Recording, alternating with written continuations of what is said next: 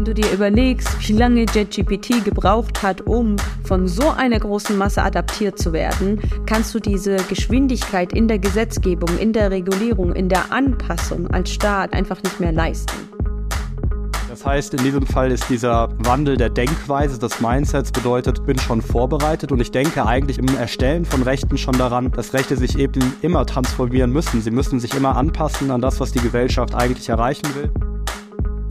Ich wollte dann immer ein Vorbild sein für die, die ich war, die keine Vorbilder hatte. Also will ich jetzt immer ein Vorbild sein für die, die sich mit niemandem sonst identifizieren können.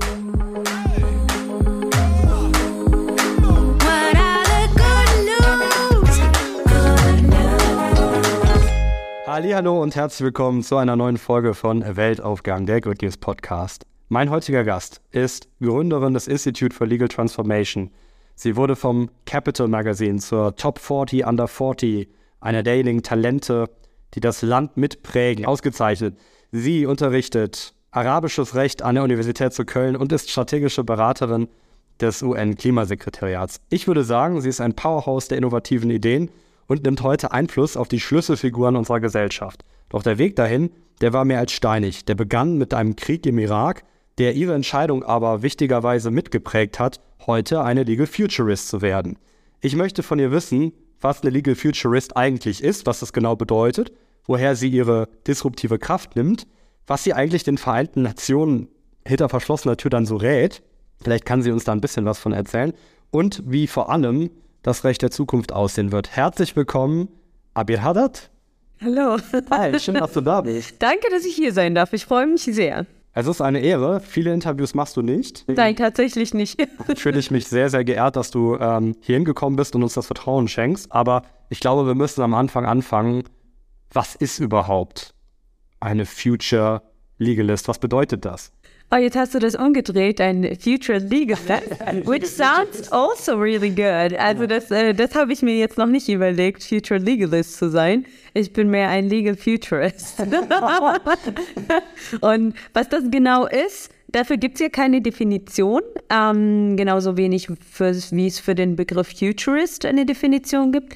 Das sind aber eher Menschen oder eine Berufsgruppe, die ähm, die sich mit Trendthemen der Zukunft auseinandersetzen und ähm, versuchen, Lösungen, Strategien zu entwickeln, wie ähm, Unternehmen, Regierungen, who whoever, ähm, hier und jetzt mit diesen Herausforderungen der Zukunft umgehen sollen. Das heißt, und ich mache das im Legal-Bereich und da bin ich auch tatsächlich die Einzige bisher, die sich dieses auferlegt hat. Und zwar versuche ich nicht nur ähm, sozusagen mit den Herausforderungen zu identifizieren, die wir jetzt, die uns jetzt begegnen, sondern angesichts dieser Herausforderungen, sei es Exponential Technologies oder die Klimakrise, wie wird sich die Gesellschaften in der Zukunft entwickeln und wie müssen wir jetzt handeln, damit wir diese zukünftigen Herausforderungen, also in der Zukunft, begegnen sollten.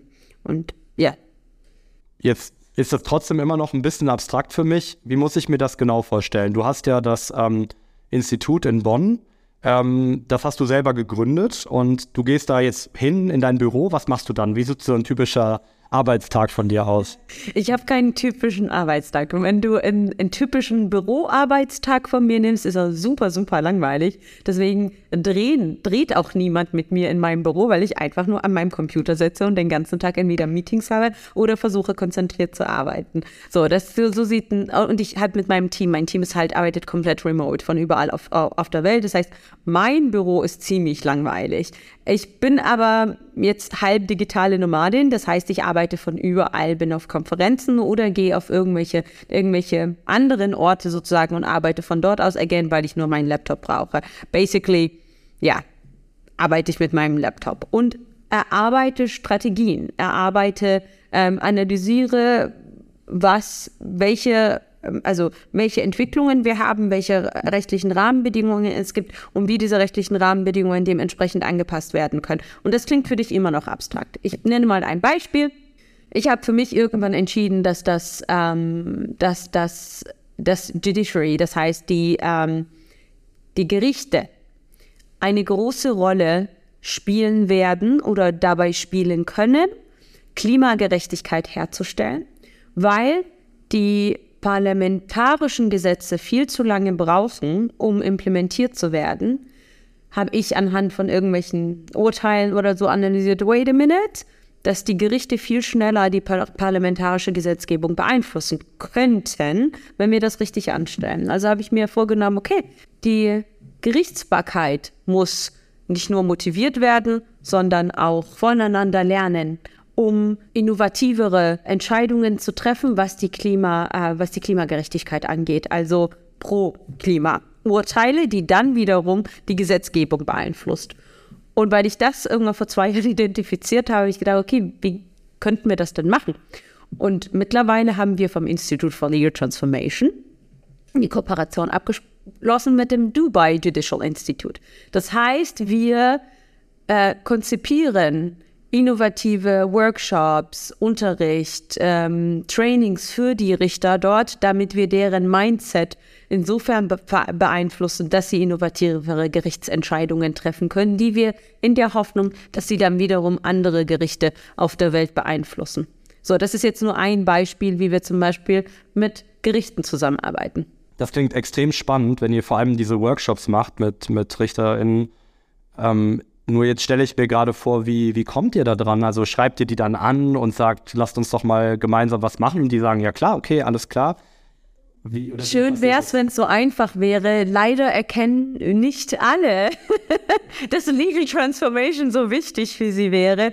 Und tatsächlich kann ich sagen, dass wir in Deutschland viel größere Hürden oder Ressentiments haben als im Ausland. Also wir arbeiten vordergründig eher im Ausland, weil da erkennen äh, sowohl Regierungen als auch ähm, Governmental Entities, dass sie dieses neue Denken, dass sie dieses äh, innovative Denken brauchen, weil sie sich diese exponentiellen Technologien vor allem zu eigen machen wollen.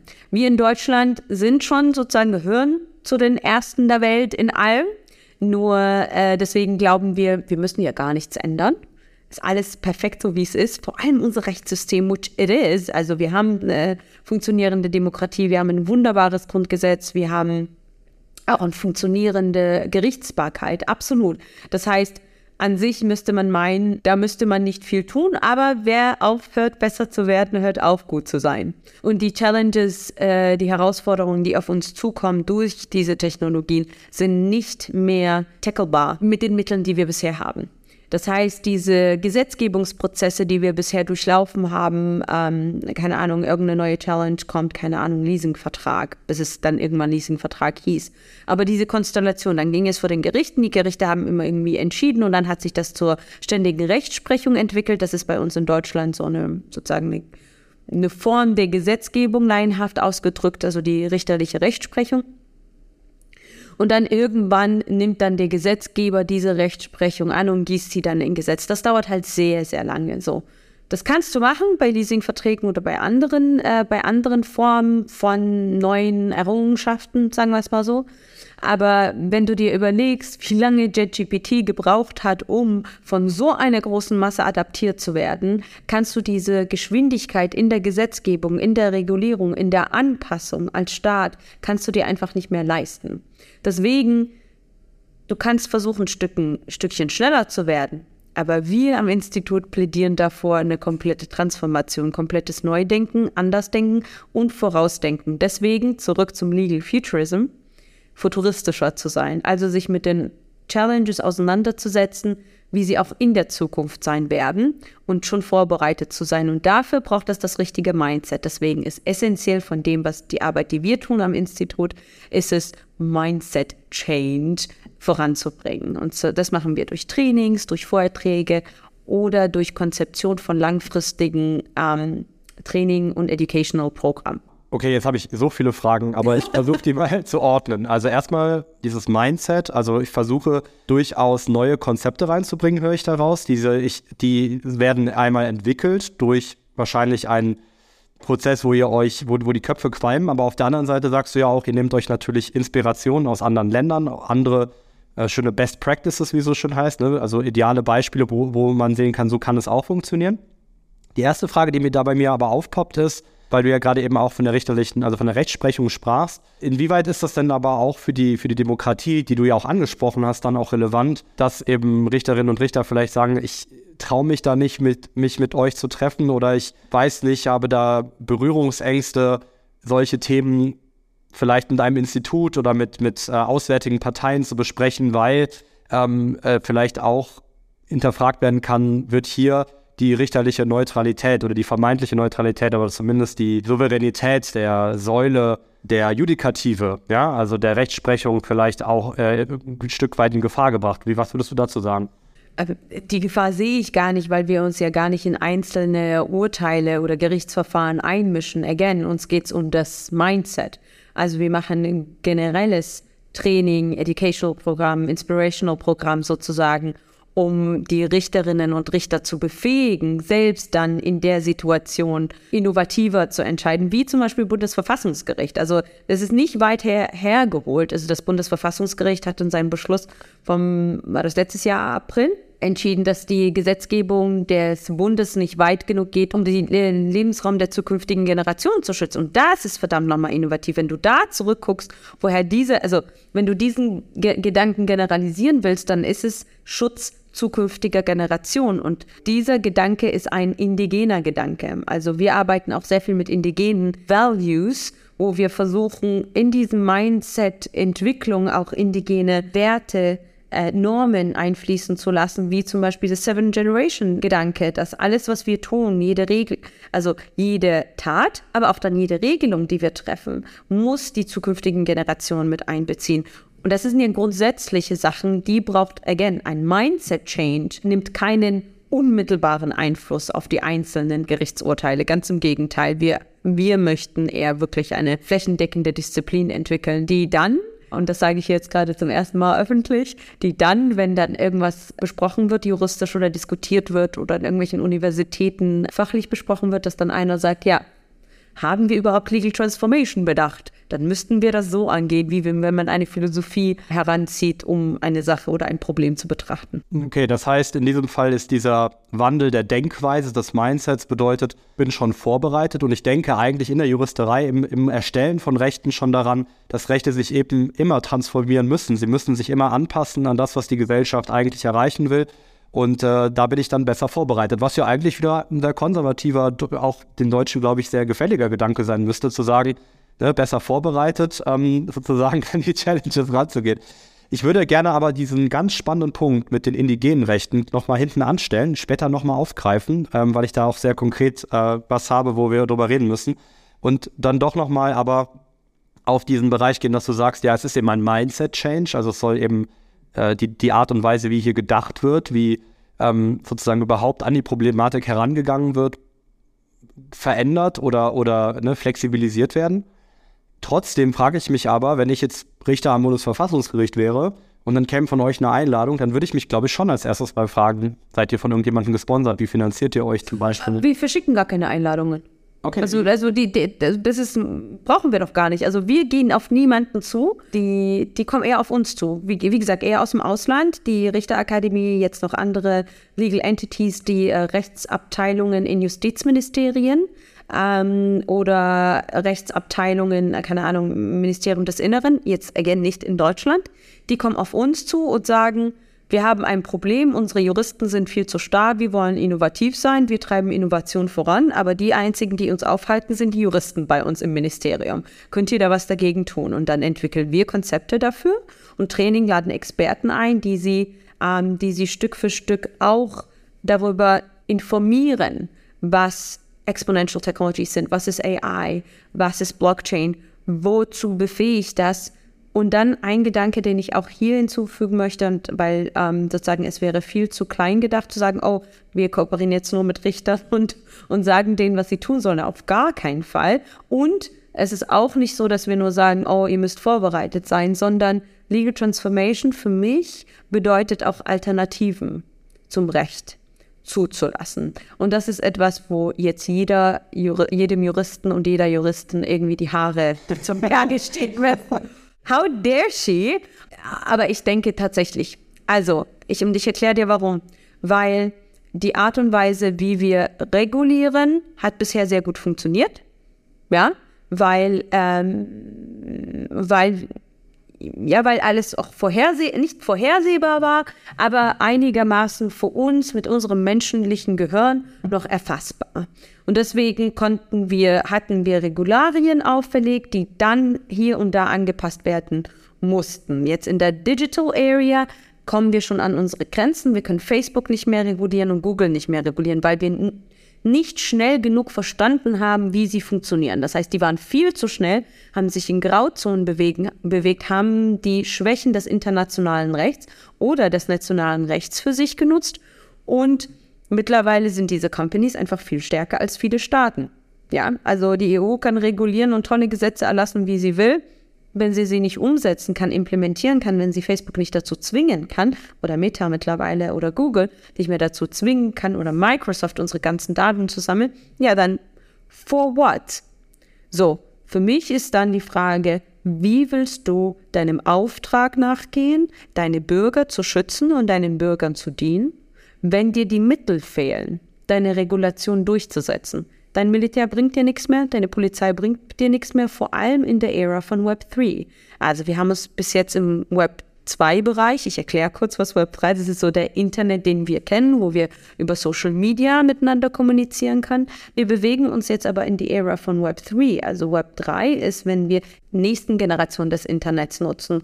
Und zwar das nicht alles auf einem Server irgendwo im Silicon Valley gespeichert ist, sondern auf unterschiedlichen Servern auf der Welt. Das heißt, du schaltest ein, zwei, drei, vier aus, hast aber noch andere, die noch weiterhin funktionieren. Du hast keine Zugangsmöglichkeiten. So, how do you want to regulate this? Du kannst toll ein Gesetz schreiben, wird dir nichts bringen, kannst an die Wand hängen. So, und da ist, wo es für mich, wo es für mich äh, anfängt, wo ich mir denke, okay, vielleicht müssen wir wirklich radikal transformativ, disruptiv denken, wie können wir implementieren und nicht nur mehr regulieren. Und zwar, wie können wir die, die Blockchain-Technology, die nicht nur dezentralisiert sein muss, sondern auch Private Blockchain zum Beispiel für die Implementierung von Normen nutzen. Dazu müssen wir wieder ganz zurückgehen und neues Verständnis von Gesetz, Recht und Regulierung definieren. Also back to the roots. Und zwar, das sind einfach nur Normen. Normen, auf die wir uns einigen, um die Gesellschaft zu gestalten, in der Form, in der wir sie haben wollen als Staat. Und das kann auch andere äh, Facetten einnehmen. Mhm. Ich finde das deswegen unfassbar wichtig, weil ich also ich mache mir auch schon sehr lange Gedanken genau zu diesem Thema tatsächlich. Nicht nur vor dem Thema Blockchain, was glaube ich immer noch für viele Menschen sehr abstrakt ist, sondern auch ähm, gerade im Bereich Algorithmen erstmal. Das finde ich schon ganz spannend, wenn wir oft das Gefühl haben, ja, Algorithmen, die funktionieren so, die sind ja aber eigentlich mathematische Formeln und dann schlagen die uns irgendwas vor, was uns gefällt oder was uns wütend macht. Aber die sind eben nicht neutral, die sind auch nicht objektiv. Da sind Menschen dahinter, die schreiben diese Algorithmen. Das heißt, deren Wertesystem wird ja auch auf diese, oder von mir auch deren Normen werden ja auch auf dieses System übertragen. Das heißt aber, kannst du da jetzt schon konkrete Beispiele nennen, wie so etwas aussehen könnte? Denn ich, für mich ist es gerade sehr schwer, mir vorzustellen, wenn nicht Recht, also wenn wir nicht das eigentliche Rechtssystem, das wäre ja die andere Frage, wie muss das Rechtssystem äh, transformiert werden und in welche Richtung, wenn, sondern wir wirklich erstmal an die Normen gehen. Ähm, heißt das dann, dass wir uns damit beschäftigen, uns diese Fragen stellen und als Menschheit einfach nur in An- und Abführung diskutieren oder was könnte das konkret bedeuten, was du gerade gesagt hast? Also was wir konkret im Institut machen, ist es, wenn wir all diese Probleme dann erstmal verstanden haben, haben wir eine Methode entwickelt, wo wir dann die Entscheidungsträger sei es in einer privaten Firma oder sei es äh, in einer Regierung oder sei es in, in, in ein Gesetzgebungsverfahrensentwurf, Komitee, sagen wir es mal so. Da haben wir ein Seminar entwickelt, der kann drei Tage oder eine Woche gehen, wo wir mit in sieben Schritten Stück für Stück durchgehen. Zum erst äh, den Mindset zu resetten weg von dem, von unserem jetzigen Verständnis und alle Möglichkeiten zulassen. Dann das zweite ist äh, rechtsvergleichend erarbeiten, was es für andere Konzepte gibt, was es für andere Entscheidungen gibt überall auf der Welt. Das heißt, ganz konkret von anderen Rechtskulturen zu lernen. Und das erweitert auch weiterhin den Mindset eines Juristen oder Juristin. Und dann erst im dritten Teil fangen wir dann an, ähm, Stück für Stück mit Dystopie, Utopie zu arbeiten und Entwürfe zu erstellen und sie dann mit Experten zusammen. Wir arbeiten sehr ähm, interdisziplinär. Das heißt, im Bereich, wenn du jetzt Blockchain angesprochen hast, dann würden wir jemanden aus, nicht nur jemanden, mehrere ähm, aus dem Blockchain-Bereich holen, aus dem Social Science und ähm, andere Wissenschaften, die dann eine Rolle spielen oder im Bereich Algorithmen, Machine Learning, dann auch dementsprechend Menschen, die das wirkliche Know-how haben und die ganz genau erklären, wie das funktioniert, damit sozusagen Juristinnen und Juristen mit den Menschen, die dieses Know-how haben, zusammen erarbeiten, Entwürfe erarbeiten. Und dafür, aber damit sie überhaupt zusammenarbeiten können, müssen sie erstmal alle diesen Prozess durchgehen, ihre eigene Welt verlassen, ihre eigenen Konzepte verlassen, um dann ähm, am Ende etwas Gemeinsames her ähm, herausarbeiten zu können. Und dann, dann kommen die krassesten, die krassesten Sachen da. Ja, voll. Aber ich würde trotzdem jetzt gerne, ich, ich stocher noch mal so ein bisschen auf diesem konkreten Beispiel um. Ich gebe vielleicht mal selber kurz eins, was mich interessieren würde. Also ich habe mich beschäftigt ähm, im Rahmen des Buches, was ich geschrieben habe zum Thema gute Nachrichten. Da ging es unter anderem habe hab ich eben auch über Algorithmen gesprochen und da ging es zum Beispiel um die Frage, wenn wir jetzt die Zukunft des Verkehrs uns anschauen. Wir haben vielleicht bald selbstfahrende Autos auf den Straßen. So, jetzt haben wir bisher eine Straßenverkehrsordnung, die äh, regelt, wie das zu sein hat. Wir haben ein Strafgesetzbuch, wo, wo klar ist, was ist eine Straftat. Wir haben ein bürgerliches Gesetzbuch. So, das ist erstmal unser Rechtssystem. Wir haben Rechtsprechungen zu der Frage, wenn jetzt ein Unfall passiert, ne, also wer hat im Zweifelsfall vielleicht Schuld, ähm, wie sind Dinge abzugelten, etc. pp. Okay, jetzt haben wir selbstfahrende Autos und da fangen wir ja bei so hoch, hochphilosophischen Fragen an, wie der Frage, wenn es kein menschliches Versagen sozusagen ist, wenn es keine oder keine Entscheidung eines Menschen ist, in einer Unfallsituation oder in einer Gefahrensituation zu reagieren, sondern ein selbstfahrendes Auto muss schon vorher sozusagen gesagt bekommen, wie hat es in einer bestimmten Situation zu reagieren, dann müssen wir ja plötzlich als Menschheit entscheiden, was zu tun ist. Also Beispiel, das Auto, dieses klassische philosophische Beispiel, ich glaube, es heißt im Original ähm, dieser Straßen, dieser Straßenbahnwagen-Vergleich, ne, philosophischen, mhm. ähm, die Frage. Ist der Buggy Thing, Buggy something, so. something like Irgendwie that. So, ne? Also ähm, die Frage, ähm, wenn ich jetzt die Möglichkeit hätte zu entscheiden, ich werde auf jeden Fall äh, ein Menschenleben sozusagen gefährden oder sogar ein, einen Menschen töten, ähm, durch eine Entscheidung nach links oder rechts auszuweichen. In dem einen Beispiel haben wir vielleicht eine 99-jährige Dame, in dem anderen Beispiel haben wir äh, 13 junge Kids. Ja, ähm, da, dann musste ich aber plötzlich philosophisch damit auseinandersetzen und muss diese Entscheidung jetzt als Gesellschaft treffen. Was sollte ein solches Machine Learning bekommen? Aber bin ich da nicht schon wieder beim normalen, ich sag mal, beim Klasse, bei der Klasse, beim klassischen Rechtssystem? Oder weil du halt sagtest, die Normen müssen dann vielleicht angegriffen werden? Nein, absolut. Du hast absolut recht. Deswegen ähm, bezeichne ich mich ja auch selbst teilweise als Rechtsphilosophin. Also ähm, das ist auch das, was wir sagen. Wir machen Rechtsphilosophie, Rechtstheorie und Rechtsgeschichte vor allem. Again, was habe ich vorhin gesagt? Zurück zum Verständnis, was Recht ist. Und zwar einfach nur Normen, die Aussage darüber treffen, wie wir uns verhalten wollen. Ja. Und das kann unterschiedlich aussehen. Ja, das, also diese Normen können sich in unterschiedlichen Arten manifestieren. Und jetzt dieses Beispiel, was dieses klassische Beispiel, was du gerade genannt hast, ähm, ist ja, das ist jetzt nichts, womit wir uns jetzt widmen wollen. Ich sage dir einfach aus einem einfachen Grund, weil das ein so seltener Fall ist. Wir Menschen stürzen uns super gerne darauf, ein Problem zu schaffen, womit wir uns beschäftigen können, beschäftigen uns aber nicht mit den 99 anderen Problemen, die wir bei selbstfahrenden Autos haben werden. Ja, und die, äh, die in 99,9 Prozent der Zeit vorkommen werden. Und dieses Beispiel ist statistisch unglaublich gering. So, klar musst du deine Entscheidung treffen, aber das ist jetzt nicht, wo ich sage, ähm, ich habe die Lösung. Again, das sind Normen einer Gesellschaft. Und da kann sich die Gesellschaft anders unter, äh, unter, äh, ähm, entscheiden. Unsere Gesellschaft, die den Individualismus total in den Vordergrund stellt und, und die Jugend, mag sich anders entscheiden als die Eskimos, die, äh, nein, Quatsch, bei den Eskimos ist es andersrum. Die erlauben ihren Alt, äh, den älteren Menschen ja in Würde sterben zu gehen. Da gehen die Älteren zum Beispiel ab dem gewissen Alter, wenn sie der Gesellschaft eine Last werden, gehen sie, legen sich hin und legen sich zum Sterben hin. Das ist eine, das ist eine Entscheidung der Gesellschaft.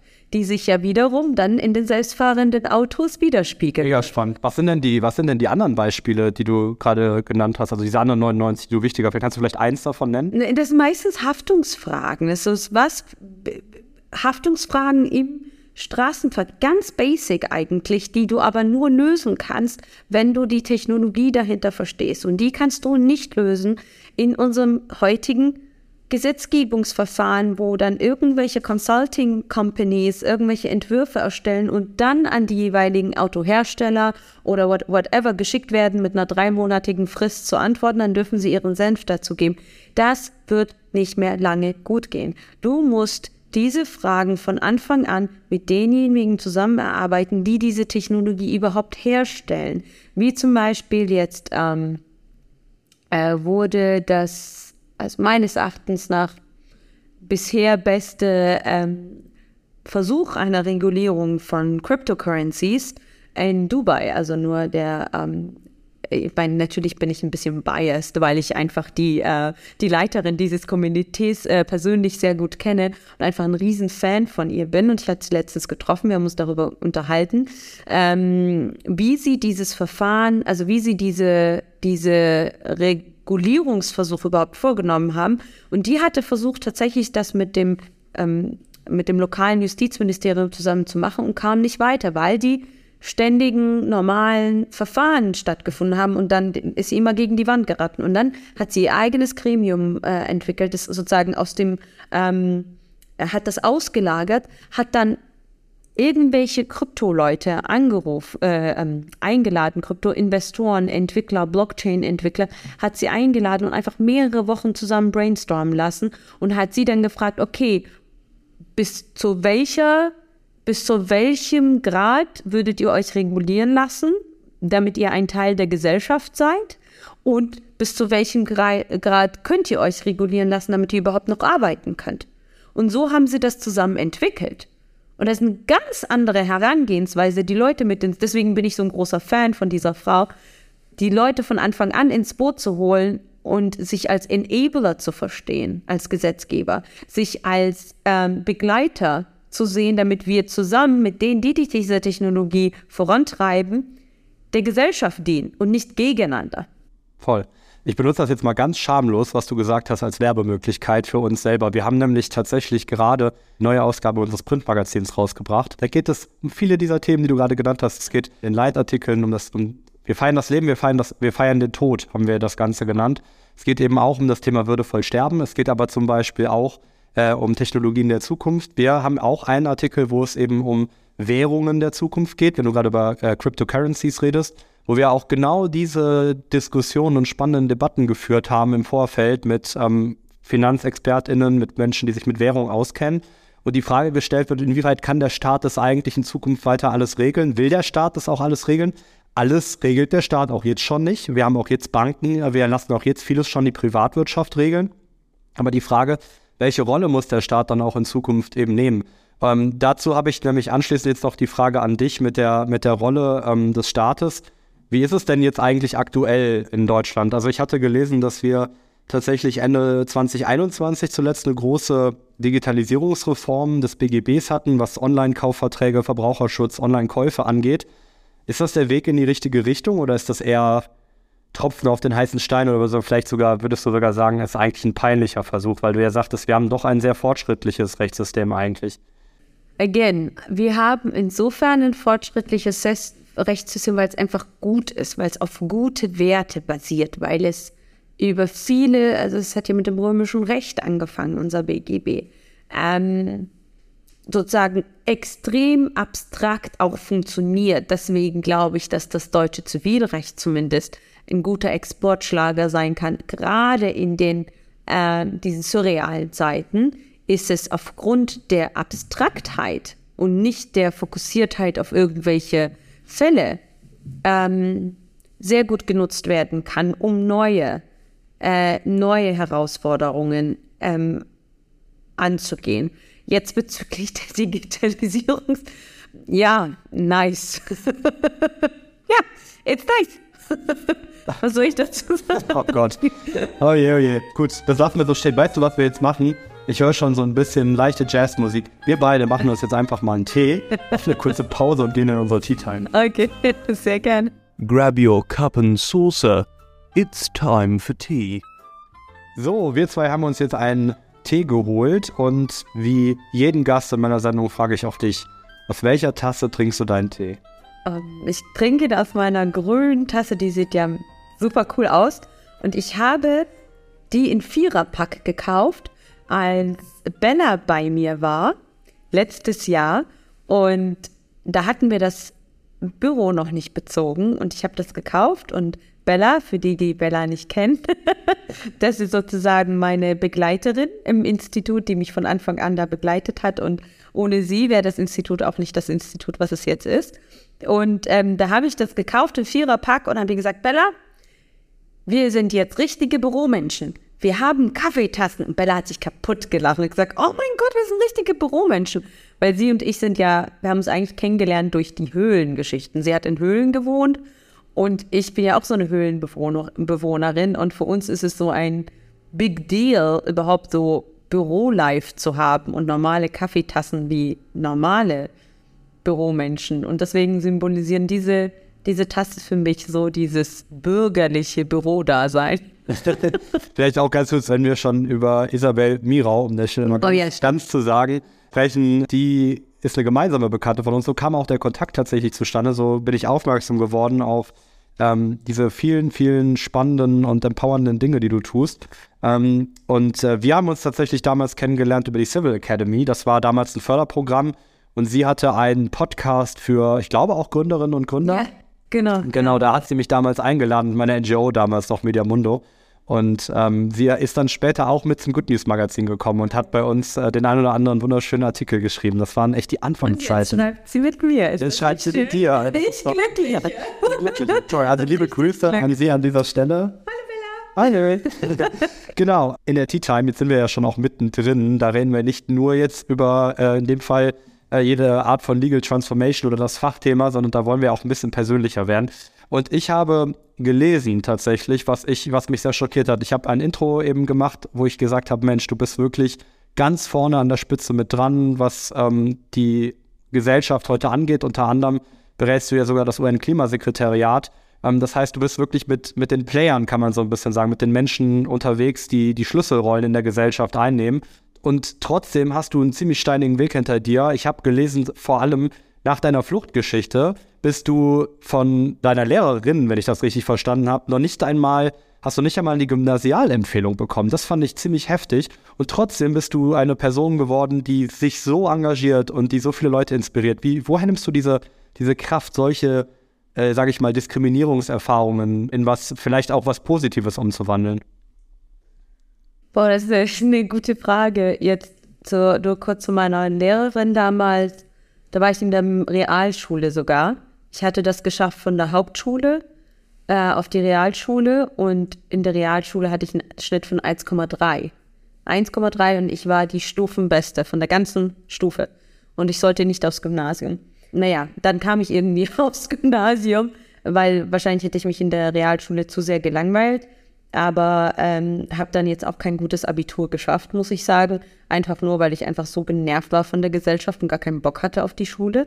Ähm, und habe dann mein Abitur geschafft und gemacht und habe dann noch Jura studiert und habe dann aber mit Summa Cum Laude promoviert. Also das passt gar nicht zusammen.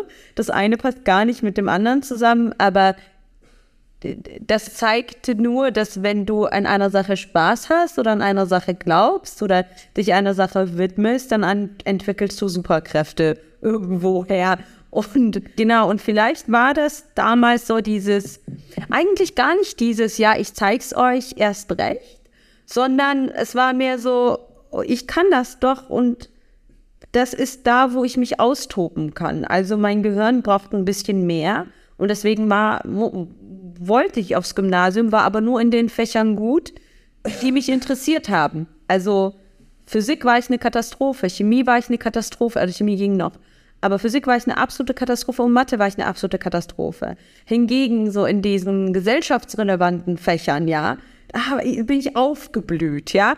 Und leider ist unser Schulsystem nicht so, dass es deine Talente fördert und deine Disadvantages oder das, was du nicht so gut kannst, dich da unterstützt, sondern alles wird über einen Haufen geschert. Aber irgendwie kam ich da noch durch, weil für mich war es damals wichtig, einfach das zu nehmen, was ich konnte. So. Nicht, also mir keine Grenzen auferlegen zu lassen. Deswegen, ich war jetzt auch nicht wütend oder sauer oder so, nein, sondern es war so, wait a minute, auf dem Gummi ist es geiler, weil ich da einfach mehr lerne und mehr Möglichkeiten habe, also will ich auf dem Gummi. So, jetzt später war das dann eher mehr so, da musste ich irgendwie einen Eigenantrieb entwickeln.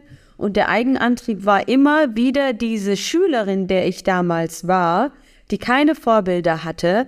Ich wollte dann immer ein Vorbild sein für die, für die, die ich war, die keine Vorbilder hatte. Also will ich jetzt immer ein Vorbild sein für die, die ähm, sich mit niemandem sonst identifizieren können. In der Hoffnung, dass sie sich mit mir identifizieren können, dass sie sehen, was möglich ist, was sie schaffen können, trotz diesen ganzen Diskriminierungserfahrungen, trotz keiner Gymnasialempfehlung, trotz auch einem schlechten Abitur, trotz irgendwelche Hürden, trotz acht Geschwister und trotz, keine Ahnung, zehnmal umgezogen oder whatever, äh, trotz all dem oder gerade wegen all dem. Also ich habe angefangen zu sagen, wait a minute, wahrscheinlich gerade wegen all dem habe ich, again, ich mag es so sehen als Superkräfte, ähm, aktiviert, die sonst vielleicht nicht aktiviert worden wären.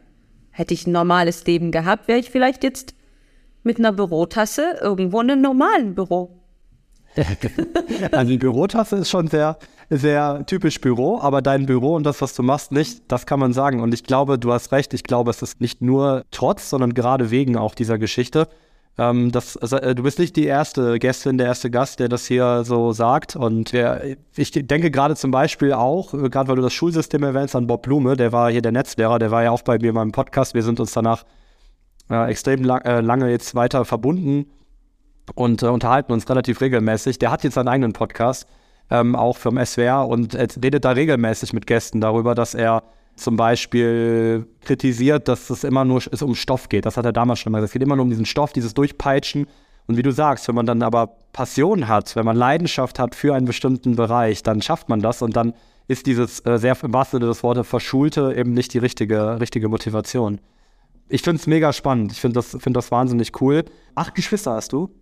Nein, Entschuldigung. Sieben Geschwister. Sieben Geschwister, ihr seid acht Kids. Ich bin die Älteste. Oh, okay. Ich bin die Älteste und habe weitere sieben die in den Jahren hinter mir kommen. Ich dachte, ich habe irgendwie, weil ich habe zwei Geschwister, wir sind drei, ich bin der Älteste, da dachte ich schon so, ah, guck mal, wir sind das viele. geil. Bedeutige deutsche Familie. nein, nein, ich bin, ich bin äh, wir haben sieben und ich bin die Älteste. Und ist das so? Äh, es war früher sehr, sehr anstrengend für mich, weil dadurch, dass ich die Älteste bin und auch zu vielen anderen ein sehr großer Altersunterschied ist, war ich dann sehr früh zweite Mutter sozusagen, war ich sehr früh ähm, Privatlehrerin, Nachhilfe, ich habe die mhm. Hausaufgaben kontrolliert, ich habe teilweise die ähm, Lehrergespräche geführt. Also meine ja. Geschwister hatten Lehrergespräche und dann bin ich zum Lehrergespräch gegangen, weil einfach meine Eltern das nicht machen konnten. Und dann selbst Schülerin zu sein, und dann halt nur mit dem gleichen Lehrer dann über deine, das ist, äh, it's weird, aber das macht was mit dir natürlich. Voll, so eine Verantwortung, die man auch übernimmt. Und halt sehr früh dann und dann aber auch, wenn die Arbeiten, vor allem meine Brüder, wenn die irgendwelche Arbeiten schreiben mussten oder sowas, dann habe ich so meine alten ausgepackt, so hier schreibt sie nochmal um oder so. Oder wenn die Prüfungen hatten oder so. Also ich muss sagen, meine Brüder waren wesentlich anstrengender als meine Schwestern. Äh, mittlerweile ist es kann ich mir nichts Schöneres vorstellen. Ich hatte ja jetzt am Wochenende Geburtstag. Es sind die meisten gekommen, weil wir überall in Deutschland verstreut sind. Und es ist einfach Full House. Und es ist, du hast deine besten Freunde um dich herum, die alles für dich tun. Da muss ich jetzt an der Stelle nochmal einhaken. Erstmal herzlichen Glückwunsch nachträglich. Zweitens, ich weiß, dass du mir im Vorfeld dieses Gesprächs erzählt hast, dass du dir ein ganz besonderes Geschenk zum Geburtstag gemacht hast. ja, und zwar schenke ich mir jetzt wahrscheinlich zwei Tage in meiner Höhle. Ich habe ja eine Höhle. Was ein Satz. Ich habe ja ein Höhlenbüro. Also mein Lieblingsbüro ist in einer Höhle in Petra. Und äh, dieses Mal aber was ganz Besonderes obendrauf. Ich möchte mir zwei Tage in der wilden Wüste schenken, wo mich ein Freund absetzt und dann zwei Tage später abholt und mal gucken, ob ich das überlebe. Und soll ich dir sagen, warum? Warum? Äh, ich habe festgestellt, dass ich mich selbst sehr vermisse. Ich äh, habe schon sehr lange keine Zeit mit mir alleine verbracht und nur mir selber zugehört. Und ich vermisse sehr, sehr meine, äh, meine innere Stimme und die Gespräche mit mir selbst, weil ich finde, ich bin eine sehr gute Gesprächspartnerin. Und ich führe sehr gerne Selbstgespräche, weil es ja eine gewisse Qualität des Gesprächspartners ist. Sorry. Nein, aber tatsächlich, also die letzten Jahre waren halt wirklich sehr schnell. Einfach bei mir passiert unglaublich viel, unglaublich schnell. Un also wirklich sehr, sehr schnell alles. Ähm, zack, zack, zack. Und ich bin zwar sehr reflektiert, ich nehme mir auch sehr viel Zeit, auch zum Meditieren und auch abschalten und so, aber diese längere Zeit komplett remote zu sein, ohne Handy, ohne Menschen, mit denen ich reden kann, das hatte ich schon lange nicht mehr. Also ich hatte jetzt nur im November so drei Tage in, in so einem Bedouin Camp im Sinai, aber jetzt so komplett so in der Wildnis abge schottet zu sein, das glaube ich wäre jetzt eine Erfahrung, die ich auch gerade brauche bei all dem Neues um mich herum. Mega, mega spannend. Aber uns läuft die Zeit davon. Wir müssten erstmal aus dieser Tea Time raus. Aha, okay, sind wir in der Tea Time. Okay. Noch in der Tea Time. Du hast innerhalb der Tea Time gesagt und ähm, eben erzählt, dass du durchaus auch für andere Menschen gerne heute, die vielleicht eine Migrationsgeschichte haben, eine Fluchtgeschichte, die Diskriminierung erfahren, gerne heute eine Projektionsfläche bist, eine, eine ja, ein Vorbild auch sein möchtest. Das finde ich wahnsinnig empowernd.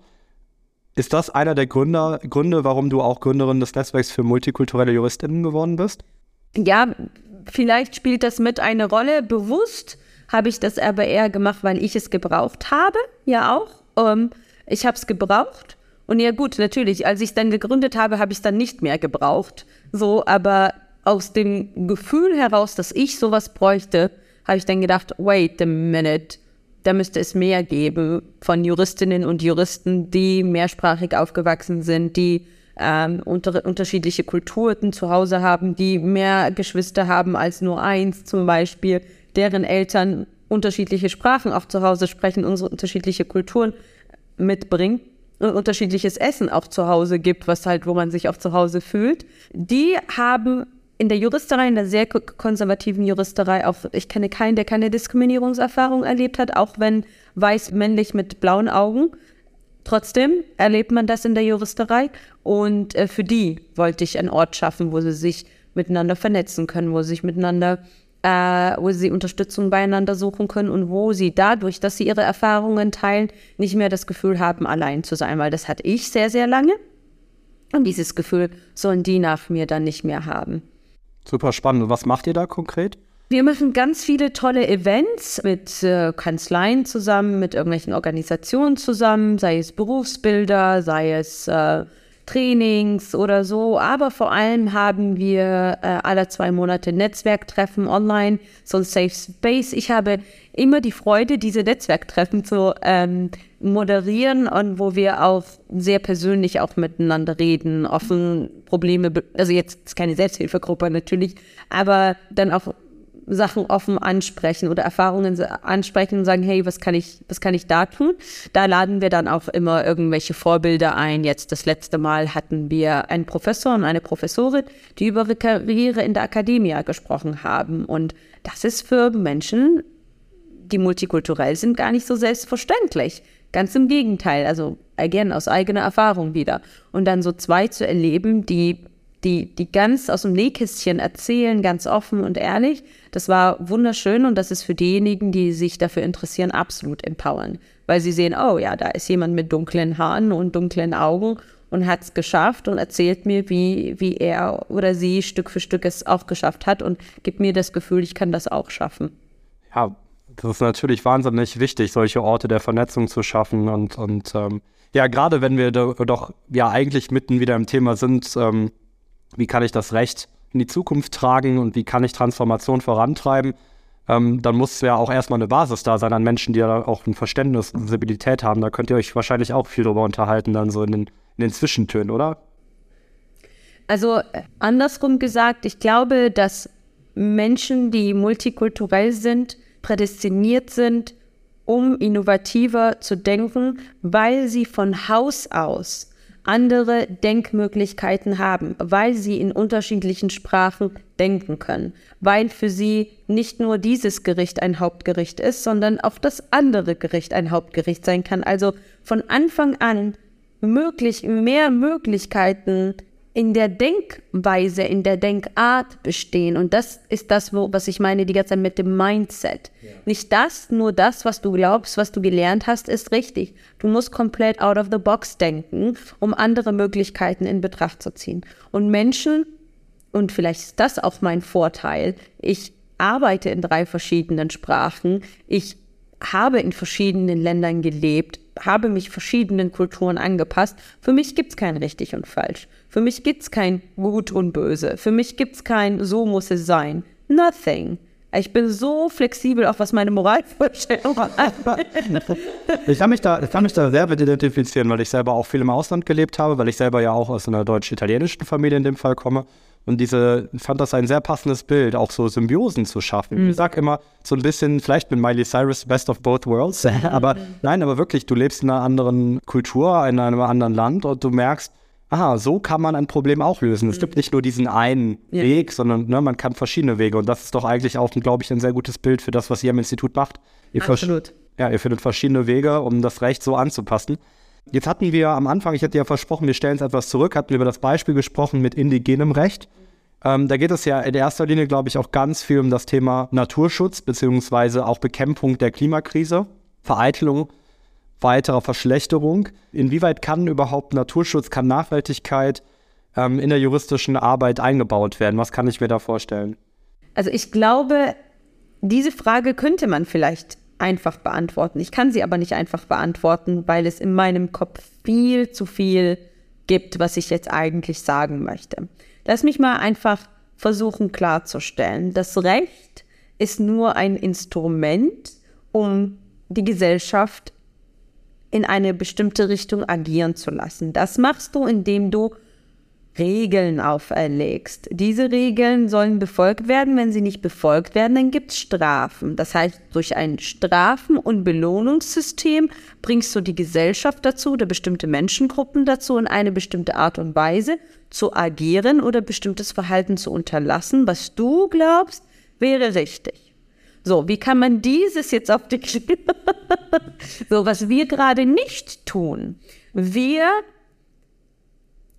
bestrafen nicht Verhalten, welches zu einer Verschlechterung oder Verschmutzung von unserer Natur ähm, führt. Was wir aber dafür tun, ist steuerliche Vorteile zu geben, auch für diejenigen, die äh, Fossil Fuels oder whatever abbauen. Ja, das heißt, unser jetziges System verwendet nicht die Instrumente, die es verwenden könnte, um bestimmtes Verhalten abzuwenden und bestimmtes Verhalten zu bevorzugen. Okay? Jetzt kann sich jeder seinen Reim draus machen, wie wir das anders machen könnten. Auf, von den indigenen äh, Völkern können wir vieles lernen. Und also die haben kein Recht, also Recht ist vage. Wir glauben nur, dass unsere Definition von Recht Recht ist. Aber das, was wir unter Recht verstehen, ist für sie auch nichts Festes, sondern das ist eine Anreihung von Normen, was in unserem Verständnis wiederum Recht wäre. Aber ihren Werten entsprechend könnten wir lernen, wie wir bestimmtes Verhalten bevorzugen oder enable und bestimmtes Verhalten einschränken. Und zwar, again, jede Entscheidung muss jahrelang muss jahrelang ähm, äh, sustainable, nachhaltig sein und äh, jahrelang in der Zukunft auch die zukünftigen Generationen äh, weiterhin den Lebensraum ermöglichen. Das heißt, wenn du äh, fischen gehst, dann fischst du nur so viel, wie du brauchst und lässt die anderen und lässt so viele Fische übrig, dass sie sich vermehren können. Das habe ich zum Beispiel von den Beduinen gelernt. Ich verbringe ja sehr viel Zeit in der Wüste. Versuche da von dem indigenen Volk, von dem Nomadenvolk dort zu lernen und da gehe ich auch auf die Jagd. Und auf der Jagd ist, und da lerne ich auch, äh, da lerne ich auch, das sagt er, okay, nee, das ist jetzt ein weibliches Häschen oder Das ist so ein Tier, was so ähnlich ist wie ein Häschen, ich habe keine Ahnung. Das ist jetzt weiblich. In der Zeit darfst du es nicht töten, weil dann haben, dann kann es nicht ähm, Babys legen sozusagen und dann haben, dann, dann kann sich die Art nicht aufrechterhalten. Und dem, dann sagt er, nee, dann hungern wir lieber oder essen irgendwas anderes, aber wir erlegen jetzt nichts. Wir erlegen nur die und die und nur die Männchen zum Beispiel und die Männchen nur in der Zeit, weil sonst, und das können dann, also dieses Gedankengut versuche ich verzählen zu lernen. Und das kannst du wiederum übersetzen in unsere Form des Rechts in der Art und Weise, wie du möchtest. Ja. Das äh, finde ich wahnsinnig beeindruckend. Ich persönlich kann auch mich hier wieder sehr identifizieren. Ich habe eine ähnliche Erfahrung gemacht mit den Achuara, tatsächlich in, in Ecuador im Regenwald. Da haben wir, ähm, da wurde ich eingeladen tatsächlich von der Familie. Das war auch sehr, sehr ab vom Schuss. Also da war wirklich nichts mehr. Da sind wir auch jagen gegangen. Ich dachte erst, es sei ein Scherz, weil ich natürlich, ähm, ich bin gegenteilig hingegangen, habe gesagt, ich werde jetzt nicht mit der Vorstellung hingehen, dass wir völlig von der Zivilisation abgeschnitten sind und äh, wahrscheinlich kaufen die auch nur im kleinen Supermarkt ihre Sachen. Nein, tatsächlich war das so weit weg, so weit tief drin, dass wir dann doch jagen gegangen sind mit dem Blasrohr. Und äh, da war es auch so, dass die Vorstellung der Menschen eben sehr, das klingt immer so romantisch, aber doch sehr im Einklang mit der Natur ist und dass es sehr viel Respekt gibt vor der Vorstellung, dass die Natur an sich Rechte hat und äh, man sagt, äh, hier wird jetzt nicht gejagt an dieser Stelle oder dieses Tier wird nicht erlegt, auch wenn ich jetzt gerade Hunger habe, wie du sagst. Und das hat bei mir dann dazu geführt, vielleicht, dass die, dass sich meine Normen dann auch verschoben haben. Ja, also da haben wir es wieder. Aber wo wir gerade schon beim Thema Ecuador und Indigen sind, ich habe zweites Mal und letztes Mal heute Werbeblock wieder für unser Magazin, was jetzt rauskommt, denn ich habe tatsächlich für das, ja, auch Chefredakteur des äh, jetzigen Magazins, deswegen äh, liegt mir das natürlich noch sehr, sehr nah. Aber ich habe dafür einen Artikel schreiben dürfen wo es um die Aiko-Fan auch in Ecuador ging. Und was so spannend in Ecuador ist, ist tatsächlich, dass es, es gibt sehr viele indigene Völker und sie kämpfen über juristischem Wege sehr stark dafür, diese Rechte, die sie, diese Vorstellung, die sie auch haben von der Ganzheitlichkeit, der Natur, auch in geltendes demokratisches Recht zu verwandeln.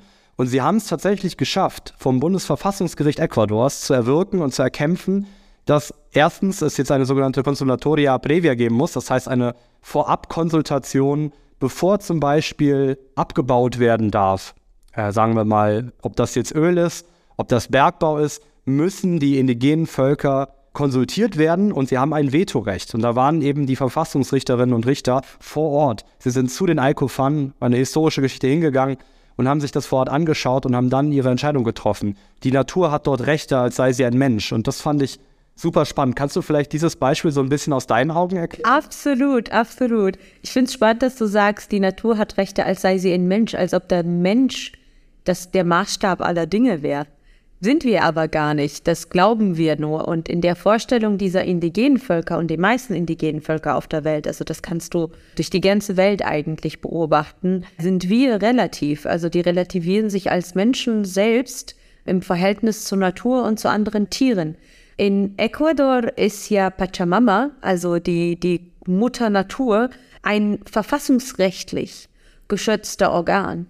Das heißt, es ist verfassungsrechtlich schon etabliert, dass auch die nachfolgenden, äh, dass die nachfolgende Gesetzgebung sich an ähm, darin orientiert, dass Pachamama, again, es ist nicht die Natur, sondern die allumfassende Wesen, was wir in unserer Sprache als Natur bezeichnen würden, was lebt und uns beinhaltet. Das heißt, es hat nicht Rechte wie wir Menschen, sondern wir sind ein Teil davon und weil wir Rechte haben, hat es auch Rechte. Das ist ein ganz anderer, ganz anderer Gedankenansatz und so haben auch Flüsse eine Seele.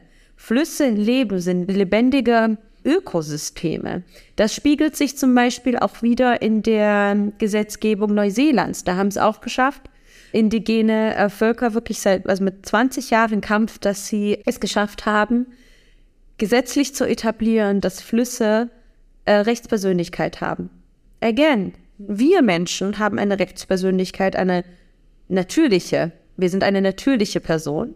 Und dann haben wir juristische Personen erschaffen, wie eine GmbH oder eine UG oder eine Limited. Warum? Weil das wirtschaftlich für uns relevant ist oder interessant ist oder für unser, unsere Form des, der Wirtschaft, also den Kapitalismus, dienlich ist. Wir haben aber, für uns ist es aber so fremd, dem Fluss eine Rechtspersönlichkeit zu geben, obwohl es ein ganzes Ökosystem ist oder ein, ein, ein Wald. Ähm, das ändert sich aber mittlerweile. Wie gesagt, in Neuseeland, es gab mehrere Urteile und deswegen nochmal zurück zu der äh, Judiciary, also zu Richterrecht.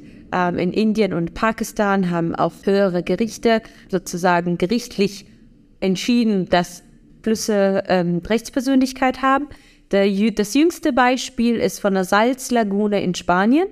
Die hat auch dann Rechtspersönlichkeit bekommen und mittlerweile ist es so, dass in England debattiert wird oder in einem Gesetzentwurf gearbeitet wird in Great Britain, dass in zwei Jahren auch die Flüsse dort Rechtspersönlichkeit bekommen sollen, damit sie, damit andere Mechanismen ähm, möglich sind, um diese Flüsse zu schützen. Mein Kopf explodiert. Wir haben jedes dieser Beispiele im Good News Magazin unter anderem auch schon gebracht. Super. Das heißt, wir, wir ergänzen uns fantastisch. Wir müssen unbedingt in der Zukunft weiter zusammenarbeiten, um zu gucken, wie wir vielleicht uns da auch weiter, ne, wie man sich auch gegenseitig da befruchten kann in diesen Initiativen. Ich würde am liebsten mit dir jetzt drei Stunden weiter brainstormen und diskutieren.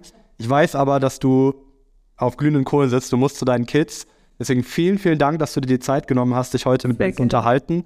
Ähm, vielleicht können wir ja noch mal irgendwann äh, wirklich ein Follow-up machen oder irgendwie was. Ich habe das Gefühl, wir haben nur an der Oberfläche gerade gekratzt und das zeigt auch, wie wichtig, wie innovativ, aber auch wie natürlich komplex seine Arbeit auch ist. Ne? Deswegen.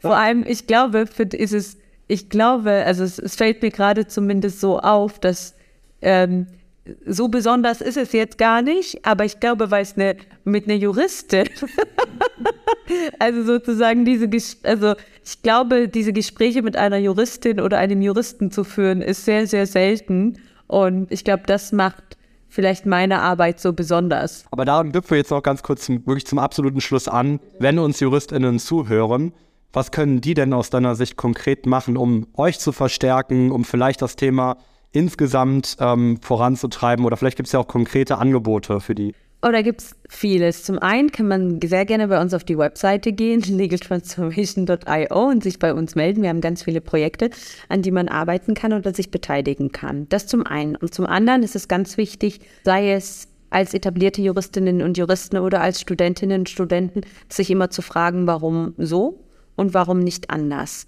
Und sich mit, ähm, mit dem zu beschäftigen, was die Technologien, die exponentiellen Technologien mit sich bringen, vor allem sich darüber im Klaren zu sein, was diese Technologien einem abnehmen werden. Also für mich ist es super schwierig zu rechtfertigen, bei mir in der Uni meinen Studenten dieses universitäre System, also überhaupt die Rechtswissenschaften, weil ich denen auch sage, hm, das all, also vieles, was ihr jetzt gerade mit der Hand machen müsst, werdet ihr nicht lange machen können, weil es euch einfach abgenommen wird. Deswegen bin ich eh der Meinung, dass, dass die juristische Ausbildung komplett umgearbeitet werden muss. Und ich arbeite mit meinen Studenten explizit mit JetGPT und benutze ganz viele digitale Tools, um sie genau darauf vorzubereiten. Und da würde ich mir wünschen, dass mehr Juristinnen und Juristen sich auch damit auseinandersetzen und nicht sich zu sehr zurücklehnen, sagen, oh ja, bei uns ging es ja schon immer gut und so wird es auch weiter gut gehen und